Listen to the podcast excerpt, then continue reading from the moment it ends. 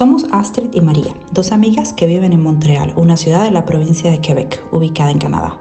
Nos conocimos hace más de ocho años en esta montaña rusa que significa ser inmigrantes. Luego de pasar altos y bajos, decidimos crear un espacio en donde podamos hablar de nuestras experiencias y darles tips acerca de la vida en esta bella provincia. De esta manera le dimos vida a un café con Les Amis. Patrocinado por Yes Estudio Creativo. Hola, bienvenidos a Un café con les Amis. Hoy estamos con Nahuatl Duara, slash productor, slash eh, mi marido, bueno, de todo. Usted sabe que aquí como que somos, mm, tenemos varias mm, Facetas. facetas, pues entonces, eh, pues esa es una, una de las facetas en la que vamos a hablar el día de hoy. ¿Cómo estás, Nahuatl? Bien. Hace tiempo que no te veía. La, de la última vez. ¿eh? De la última vez. Bueno, bienvenida Nahuaf, gracias por estar con nosotras otra vez, pero esta vez frente a las cámaras. Frente a las cámaras. De Ya, este lado de las cámaras, no del lado de atrás. ya perdió el miedo escénico con Nahuatl. Ya. Bueno, estamos muy contentas porque vamos a hablar de la otra faceta de Nawaf y es que este, él nos va a contar un poquito de él, ¿ok? Y luego vamos a, a hablar de un proyecto que puede ser de mucha utilidad para la comunidad latina y, y también para todos los canadienses en general. En general, de verdad que sí está bien interesante. Sí, entonces Nawaf, cuéntanos de ti. Cuéntanos cuál es la, la diferencia entre el Nawaf de Venezuela y cómo te ha cambiado Canadá, Quebec. Bueno, sí, bueno, muchachas, muchísimas gracias por, La Por- invitación por- a este lado de la cámara. por la invitación a este lado de la cámara. Al sí. lado de la luz y no del lado oscuro. Este, bueno, eh, en Venezuela, ¿qué hacía yo? Bueno, yo era, uff, hacía muchas cosas. Fui hasta recepcionista de hotel, imagínense. Wow. Pero en realidad lo, lo, lo- lo que yo más hacía era, bueno, era profesor de inglés y también era traductor. Inglés-español, español-inglés. Y bueno, fue que en el 2014 que se nos presentó la oportunidad de irnos a Canadá. Y bueno, ya aquí en Canadá, pues como todo inmigrante, bueno, no voy a decir como todo inmigrante, como una gran mayoría de inmigrantes, pues también tuve esos trabajos de mesero, trabajo de bartender, trabajo en call center y todo eso, hasta que, bueno, ya se, se pero siempre tuve como que la, la, la- en, la, en, la, en la mente la, como enfocarme en la parte financiera, ¿no? Que era lo que más me, me, me llamaba la atención. Entonces, Pero ¿por qué te llama la atención la parte financiera? eh, bueno, en realidad porque siempre me ha gustado, siempre me han gustado los números y todo eso y, y siempre tenía esa curiosidad sobre más que todo cómo funcionaba el, el mercado de valores y todo eso. Y fue ahí cuando decidí eh, empezar a trabajar en el sector bancario. Ok. Primero comencé pues trabajando con cuentas bancarias, tarjetas de crédito, eh, préstamos personales, préstamos hipotecarios, préstamos para comprar carros, o sea, toda esa parte bancaria. Y después, bueno, mientras estuve trabajando en la parte bancaria, pues siempre estuve eh, preparándome para pues, el gran salto de lo que era la, la parte de asesoría financiera, que es lo que soy, pues. Eh, hice muchos certificados, como el certificado, un certificado que se llama CSC, que es el Canadian Securities Course, que es para estar, ah, para tener la licencia para poder negociar en el mercado de valores, para poder negociar acciones, fondos mutuos, eh, ETF y etcétera. Y también hice una licencia que es para negociar opciones, que opciones son derivados, ¿no? Opciones y futuros en el mercado financiero. Ahí ya me está hablando y Sí, ya, ya, no ya. entiendo. Pero, pero lo bueno de tu parte, de tu caso, es que tú eras ya asesor. O sea, tú trabajaste Sí. como asesor todo en el sector bancario, por así decirlo. Sí, primero, primero estuve en, en lo que llaman direct investing, que es simplemente tomando órdenes de los clientes, o sea, eso fue un trabajo en el teléfono, clientes que llamaban y querían, no sé, comprar 100 acciones de una, de una de cierta Eh, compañía. acciones de la bolsa de valores, Eh, ¿no? sí, de acciones de la bolsa de valores. Entonces lo que yo hacía era tomar las órdenes y mandarlas a los, los exchange, eh, bueno, los, los entes que se encargan de negociar la- la- las acciones. Ese era principalmente mi trabajo y, y también educar, ¿no? Educar a la gente sobre que, cómo funciona, cuál es la mecánica de- del mercado de valores, cuáles, cuáles son los productos, porque es un mercado, o sea, es un mundo de verdad muy amplio muchas opciones, ¿no? de- Ujú. donde hay o sea, mu- miles de compañías participando, muchísimos productos y muchísimas cosas pasan en, en ese mundo, ¿no? Entonces, pues, mm, parte de mi trabajo era educar a la gente. ¿no? Ok. Ujú. Y si, por ejemplo, ya que hablas de educar y de que eres asesor y todo, si tú pudieras darle tres consejos a las personas a nivel financiero aquí en Canadá, porque muchos se preguntan qué podemos hacer como, no sé, para ahorrar o para invertir dinero, ¿cuáles serían, por ejemplo, esos tres consejos que tú pudieras darle así específicamente? A los recién llegados. No, pero en, general, en general. Yo creo que mucha gente no conoce bien cómo funciona el sistema financiero, pues yo he hablado con gente que vive aquí hace muchos años, o mismos canadienses que dicen, ah, yo no sé cómo funciona eso. Sí. ¿Cuáles serían como que los tres consejos que les daría para mejorar sus finanzas? Que ellos Ujú. sientan como que, oye, ahora sí sé cómo se mueve esto, estoy ahorrando, estoy... ¿Cuáles serían los consejos? Bueno, mire, lo más, el consejo número uno, yo diría hacer su experiencia crediticia, ¿no? Eh, para hacer la experiencia crediticia eh, hay que hacer cosas básicas, ¿no? Primero, bueno, a los recién llegados sobre todo, eh, tener una tarjeta de crédito y utilizarla responsablemente, ¿no? Hay que volverse loco con, con Ay, la tarjeta porque... Eso es un gran problema, que porque uno viene con la cabeza de que, ay, no voy a usar la tarjeta de crédito porque me voy a endeudar. Sí, Pero entonces si no la usas, no haces experiencia crediticia. Sí. pero entonces si la uso mucho, entonces Sí. hay O que... sea, que hay que saber, es como para poder tener tu historial crediticio, ¿no? Exacto, Saber usar la eh. tarjeta de crédito. Entonces sí, o sea, yo en la parte bancaria pues vi muchísimas cosas que en verdad hay que, usar, hay que usar las tarjetas de crédito muy, con mucha responsabilidad.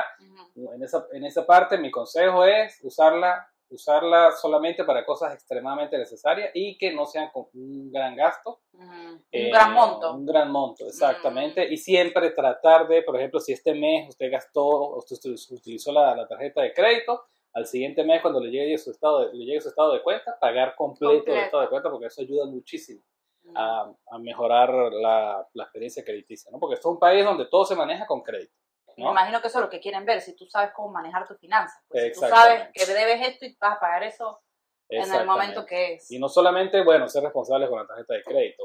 eh, en caso de que no las puedas pagar completamente, mantenernos que sea la deuda por 30% del del- del límite de la tarjeta es lo más recomendable, ¿no? Ujú. Eh, Ese sería como el primer consejo, el Ajá. tema del historial crediticio. La historia crediticia, pero en el historial, credi- en el historial crediticio pues ahí hay muchas cosas, ¿no? Pagar las facturas a tiempo, eso, eso es muy importante, pagar las tarjetas a tiempo, eh, si tienen un préstamo personal, pa- pagarlo al día, todo eso, Mm. todo eso es muy, muy importante, o sea, porque eso es como su carta de presentación aquí, ¿no? Su experiencia crediticia. Sí.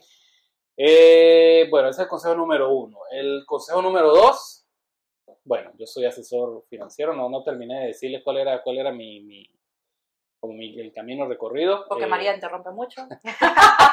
Cuando yo terminé la parte de Direct Investing, o sea, hice- bueno, mientras estaba en Direct Investing, yo seguí preparándome y ahí fue donde me moví a la parte de asesoría de inversiones, ¿no? Que era cuando yo aconsejaba a los clientes sobre cómo invertir su, su dinero, ¿no? Ujú. Entonces ya aquí, eh, mi consejo número dos es ahorrar. Ahorrar. Ahorrar es... Hay que anotar, anoten por ahí. Pero es que eso es muy difícil, ahorrar. Pero que agarre un cochinito y le mete una monedita. Primera pregunta. ¿Cómo vamos a ahorrar? Ajá. Mire, cómo ahorrar, eso lo sabe solamente la persona que, que tiene el dinero, ¿no? Oh, porque no. ya, ya, o sea, si yo le digo a usted, bueno, yo tendría que sentarme porque eso, cada persona es un Claro, mundo ok. diferente, cada persona tiene una situación financiera muy diferente. Claro. Pero de que se puede ahorrar, sí se puede ahorrar, es simplemente organizar sus finanzas, no tener gastos superfluos. Eh, Que Y, que excedan a lo que ganas, porque mucha gente se mete en muchas cosas y de Deudas que van- como deudas y deudas y no tienes cómo pagar. Exacto, Sí. que va muy por arriba de lo que De en lo realidad que- puedes pagar. Exacto. Sí. Exactamente. Bueno, y en este mm, en esta realidad de- que tenemos ahorita, que hay bastante inflación, pues también es un desafío ahorrar, ¿no? Sí. Pero con organización se puede. Sea, usted organiza sus Ok. finanzas, hace un, bueno, lo que mucha gente eh, aconseja, que es hacer como un presupuesto mensual, tanto para esto, tanto para aquello, tanto para ahorrar. Eso, eso es, es lo más recomendable. Tú, tú puedes asesorar, por ejemplo, también a personas que no, no sepan así que como, como ahorrar y eso también puedes ayudarle con un presupuesto o no, simplemente le recomiendas dependiendo y... Sí, yo, o sea, con la parte de presupuesto y todo eso, sí, pero es difícil, Es difícil. Es que tú tienes que estudiar el cliente. Sí. Porque no todo el mundo tiene como la misma realidad, los mismos mm, income, eh, como que... Las mismas entradas, Sí, las mismas salidas, sí, la misma Exactamente. situación familiar y todo. Ajá, cada claro. quien es, cada quien es diferente, claro. Sí, porque entonces, bueno, como asesor de inversiones, eh, pues uno siempre comienza con una etapa exploratoria, ¿no? En la que uno le y pregunta al cliente una infinidad de preguntas porque uno necesita conocer al cliente, ¿no? Es una, eso se llama, de hecho, KYC, que es como que Know Your Client, es conoce tu cliente, tu cliente. Y ahí pues tenemos que descubrir cuáles son las necesidades del cliente, cuál es, cuál es la, la situación financiera del cliente, cuáles son los objetivos, cuál es el tiempo que necesitan para cumplir todos esos objetivos, cuál es la tolerancia al riesgo, todo eso. En base a eso, pues entonces uno le, le propone, le propone pues eh, un portafolio y pues los consejos sobre cómo ahorrar y todo eso, la estrategia, Ujú, ok. exactamente, ¿no? Entonces sí, por eso digo que cada, cada cliente es diferente, cada cliente tiene una situación muy diferente y pues para cada quien hay, hay como una estrategia que más se a- acomode a, la- a las necesidades de, de cada quien, ¿no? Bueno, esto con respecto al consejo 2, ¿sí? Ajá. Ese es el consejo 2 que es ahorrar, ¿no? Ahora, el tercer consejo para mí, mira, yo diría invertir. O más que invertir, diversificar los ingresos, ¿no? Porque, mira, hay algo que es cierto y que es seguro y es que todos vamos para viejo, ¿no? Y aquí la vejez es cara. Y ¿Serás Entonces- tú? ¿Serás tú que es para viejo?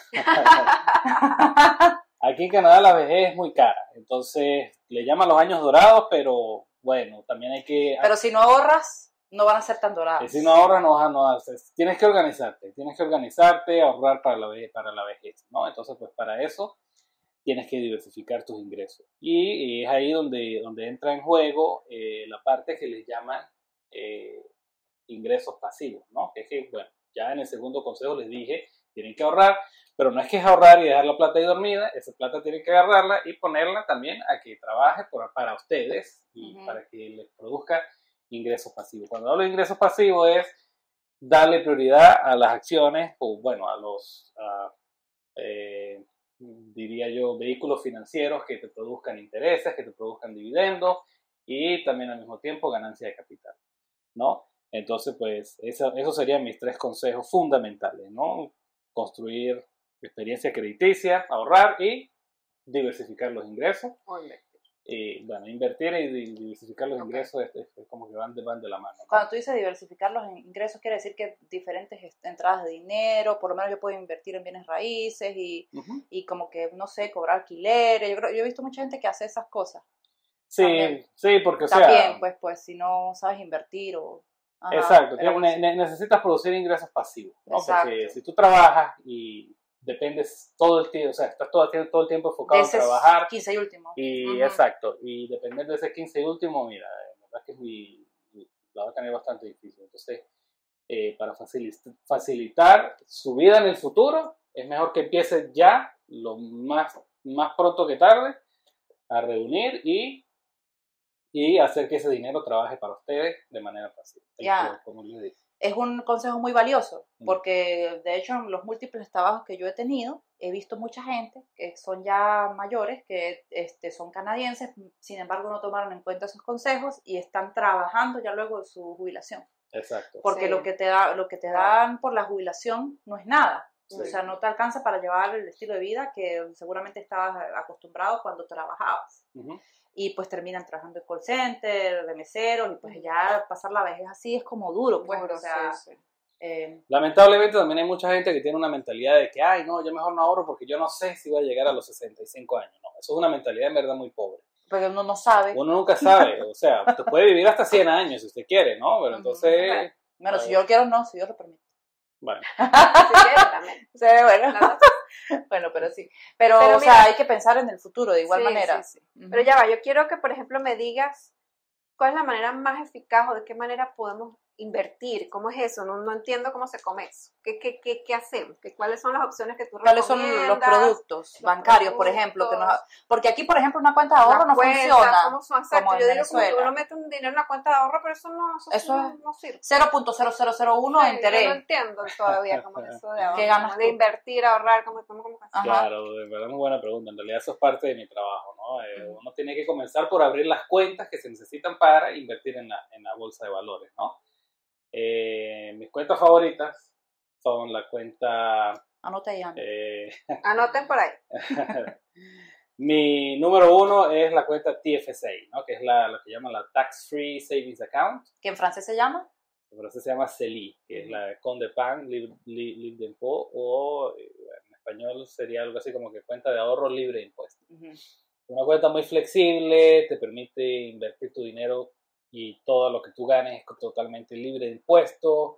La puedes utilizar para cualquier proyecto que tú tengas, el dinero no va a estar bloqueado y lo puedes sacar cuando tú quieras, cuando tú lo necesites, incluso lo puedes, la puedes utilizar para tener un fondo de emergencia, o sea, es una cuenta excelente.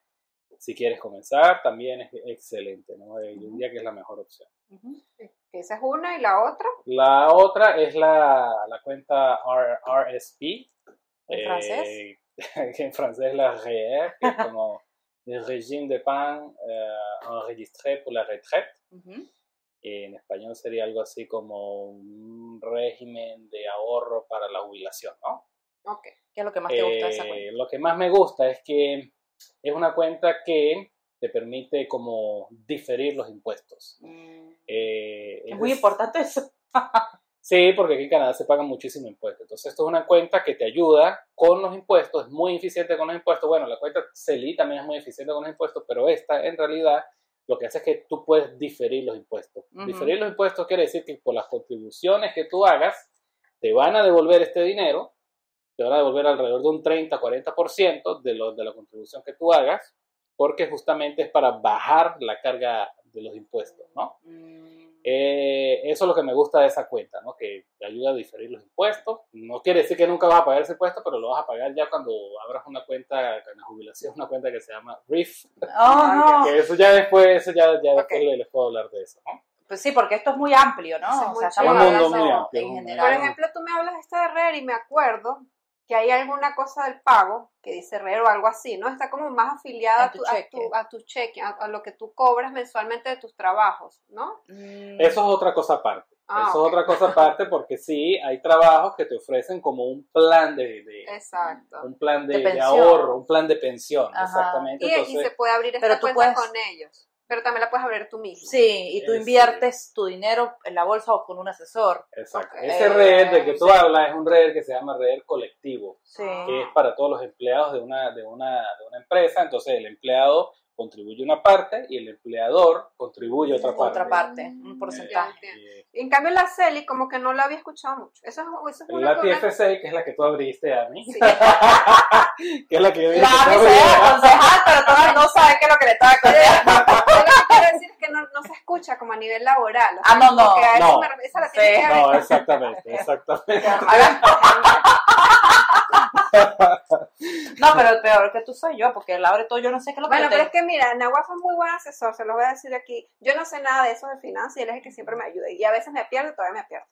Pero eso es lo que quiero decir. La cuenta CELI como que no se escucha cuando en el trabajo. O sea, como que eso la tienes que abrir tú solo, ¿no? Es verdad. Sí, sí. Hay trabajos que sí te ofrecen, porque hay trabajos, por ejemplo, porque yo trabajé en el, cuando yo trabajé en el banco, un- eh, ellos te ofrecen un plan de pensión, un plan de ahorro para la pensión, y al mismo tiempo un plan de ahorro en el que también ellos contribuyen una parte y tu otra parte, y eso puede ir a una cuenta CELI. Pero no todas las compañías ofrecen eso. Claro. Ah, ok, entiendo. Nada que Ok. te da muchos beneficios. Exacto. Y bueno, les, les, les- ya dejen de interrumpir porque no, no, no no puedo le- terminar la idea. Oh. hablan mucho. Eh, bueno, les hablaba de la cuenta REER, que uno de los grandes beneficios es eso, que te ayuda a diferir los impuestos. Ajá. Otro de los beneficios es que la puedes utilizar, eh, puedes sacar el dinero, como prestarte ese dinero a ti mismo cuando quieres comprar la primera casa o quieres volver a la escuela. Y bueno, lamentablemente también puedes usar ese dinero cuando te divorcias, porque bueno, aquí el divorcio es caro, ¿no? Más Sí. caro que el matrimonio. Entonces, bueno, esas, esas son como que las, las ventajas de, de esa, de, de- de la cuenta. Y cuando te casas no puedes usar la cuenta. No, no te casan. No, porque el matrimonio es más barato que el divorcio. Pero sí para comprar carro esas cosas, ¿no? Carro, no, No. para comprar la primera casa. Casa. La primera Casa. casa nada más. Ah, Exactamente. ok. Ujú, O para volver a la universidad, si quieres volver. De hecho, puedes utilizar, si estás casado y tu esposo o esposa va a volver a la, a la universidad, puedes usar tu propio REER para pagar los estudios de tu pareja Y si es concubino también. también. O Ah, sea, que mira. la- es cuestión de demostrar que son una pareja pues, que viven, Ok, ¿viste? de hecho, como una... como Sí, no, llaman está bien interesante de esto. hecho. Sí. eh, a, a propósito, todos estos consejos que nos estás dando, Ujú. este, Anahuas tiene un proyecto, ¿no? Y por eso fue que también lo invitamos a un café con las amigas, porque el proyecto va a ser de gran utilidad para, para todo el mundo, no nada más para los recién llegados. Sí. Cuéntanos de tu proyecto. Ujú. Ok. Bueno, sí, la verdad es que tantos años que yo he trabajado en el banco, en la parte bancaria, en la parte de inversiones, o sea, de dos mundos en los que he visto tantas cosas, Mm, pues me he dado cuenta que la gente en realidad necesita muchísima educación financiera, muchísima. Incluso Canadá, que es uno de los países como que más literado en la parte financiera, igualito sigue habiendo un, un- como que un Vacío de un información, un vacío de educación información, financiera. Exactamente, educación financiera. Este, y bueno, uno ve gente que sabe mucho, pero al mismo tiempo hay gente que no sabe absolutamente nada y pues eh, es, es Y es ese, tipo, ese tipo de gente que en realidad necesita educación financiera, ¿no? Entonces, pues estoy trabajando en un proyecto justamente para empezar de manera independiente a educar financieramente eh, a, pues, a los inmigrantes, o la- incluso los, los mismos canadienses, porque justamente pues yo he trabajado eh, toda la parte bancaria más que todo con canadienses. Ujú. Y este, pues eso, ¿no? Me quiero enfocar más que todo en la parte de los inmigrantes, la, la gente que va llegando, que no Ujú. sabe absolutamente nada de cómo funciona el sistema financiero de Canadá, que es un sistema bastante complicado, complejo, eh, con tantas cosas, con tantos trucos. Sí. eh, con que te va a ayudar a los impuestos, a, a que no te quiten tanto de los impuestos, te Exacto. va a decir cuáles son las cuentas que puedes abrir y cuáles no. Exacto. Exacto, yo lo certifico. Sí. Nahuaf ya, ya he tenido la asesoría de Nahuaf financiera, es muy buena, yo siempre estoy perdida Sí, financiero, pero me ayudado, él me ha exactamente. ayudado bastante, entonces No. sí, este, este proyecto está bien interesante, de verdad Ujú. que felicito, Ujú. Gracias. porque sé que va a ser así como me ha ayudado a mí, ha ayudado a otras personas, pues les vamos a dar apertura también para todos los que nos escuchan. La asesoría con Nahuaf es muy importante para poder ahorrar, poder invertir y poder asegurar esa vejez, que no sabemos si va a llegar, pero si llega, bueno, es importante tener ahí como Sí. que el colchoncito. No, Eh, claro. Exactamente, sí. Eh, en verdad es muy importante saber esa parte. La, la, la economía en la vida de cualquier persona es, es casi que lo más, lo más fundamental, Fundamental. ¿no? Y pues eso, con, con, o sea, sabiendo cómo funciona todo, cuáles son los trucos, cuáles son los secretos, porque eh, Sí. en verdad que hay muchas cosas que, que son muy, muy beneficiosas, pero no se, no la hacen, no se hacen públicas. Un ejemplo, por ejemplo, eh, valga la redundancia, es algo que llama el PREER, que es un préstamo para que tú lo metas en tu cuenta REER. Y eso lo ofrecen los bancos, pero no lo hacen Tan público. abiertamente porque es un Mm. préstamo 0% de interés. Mm. 0% de No, interés. quiero. no, no. Entonces, por lo menos todos esos truquitos es lo que yo quiero enseñar a la gente. agilizar a la gente. Claro, depende del perfil de cada persona. No, porque por lo menos yo sé que en el caso de finanzas, no sé, yo cuando te escucho hablando no es que yo ponga mucha atención, pero yo veo que por lo menos también depende del riesgo que la persona quiera tomar, qué son las acciones donde van a invertir, porque es una persona que puede eh, con alto riesgo, entonces pues es más agresivo a la inversión. Mira, a la gente le da mucho miedo. Eso, Sí. eso, eso sí, eso es algo que yo he visto, le da mucho miedo, pero miedo ¿por qué? Porque no conoce. Entonces, Claro. algo que les quiero decir es que para cada persona hay algo. Ujú. No importa si usted es alguien que no le gusta absolutamente el riesgo. Bueno, para las personas que no hay riesgo, hay productos financieros para eso. Ujú. ¿entiendes? Que tú vas ganando poco a poco, pero seguro, pues. Ujú, Exacto. No es. Exacto. Mient- Mientras menos riesgos tomes, por supuesto, Es menos la ganancia. es menos la ganancia.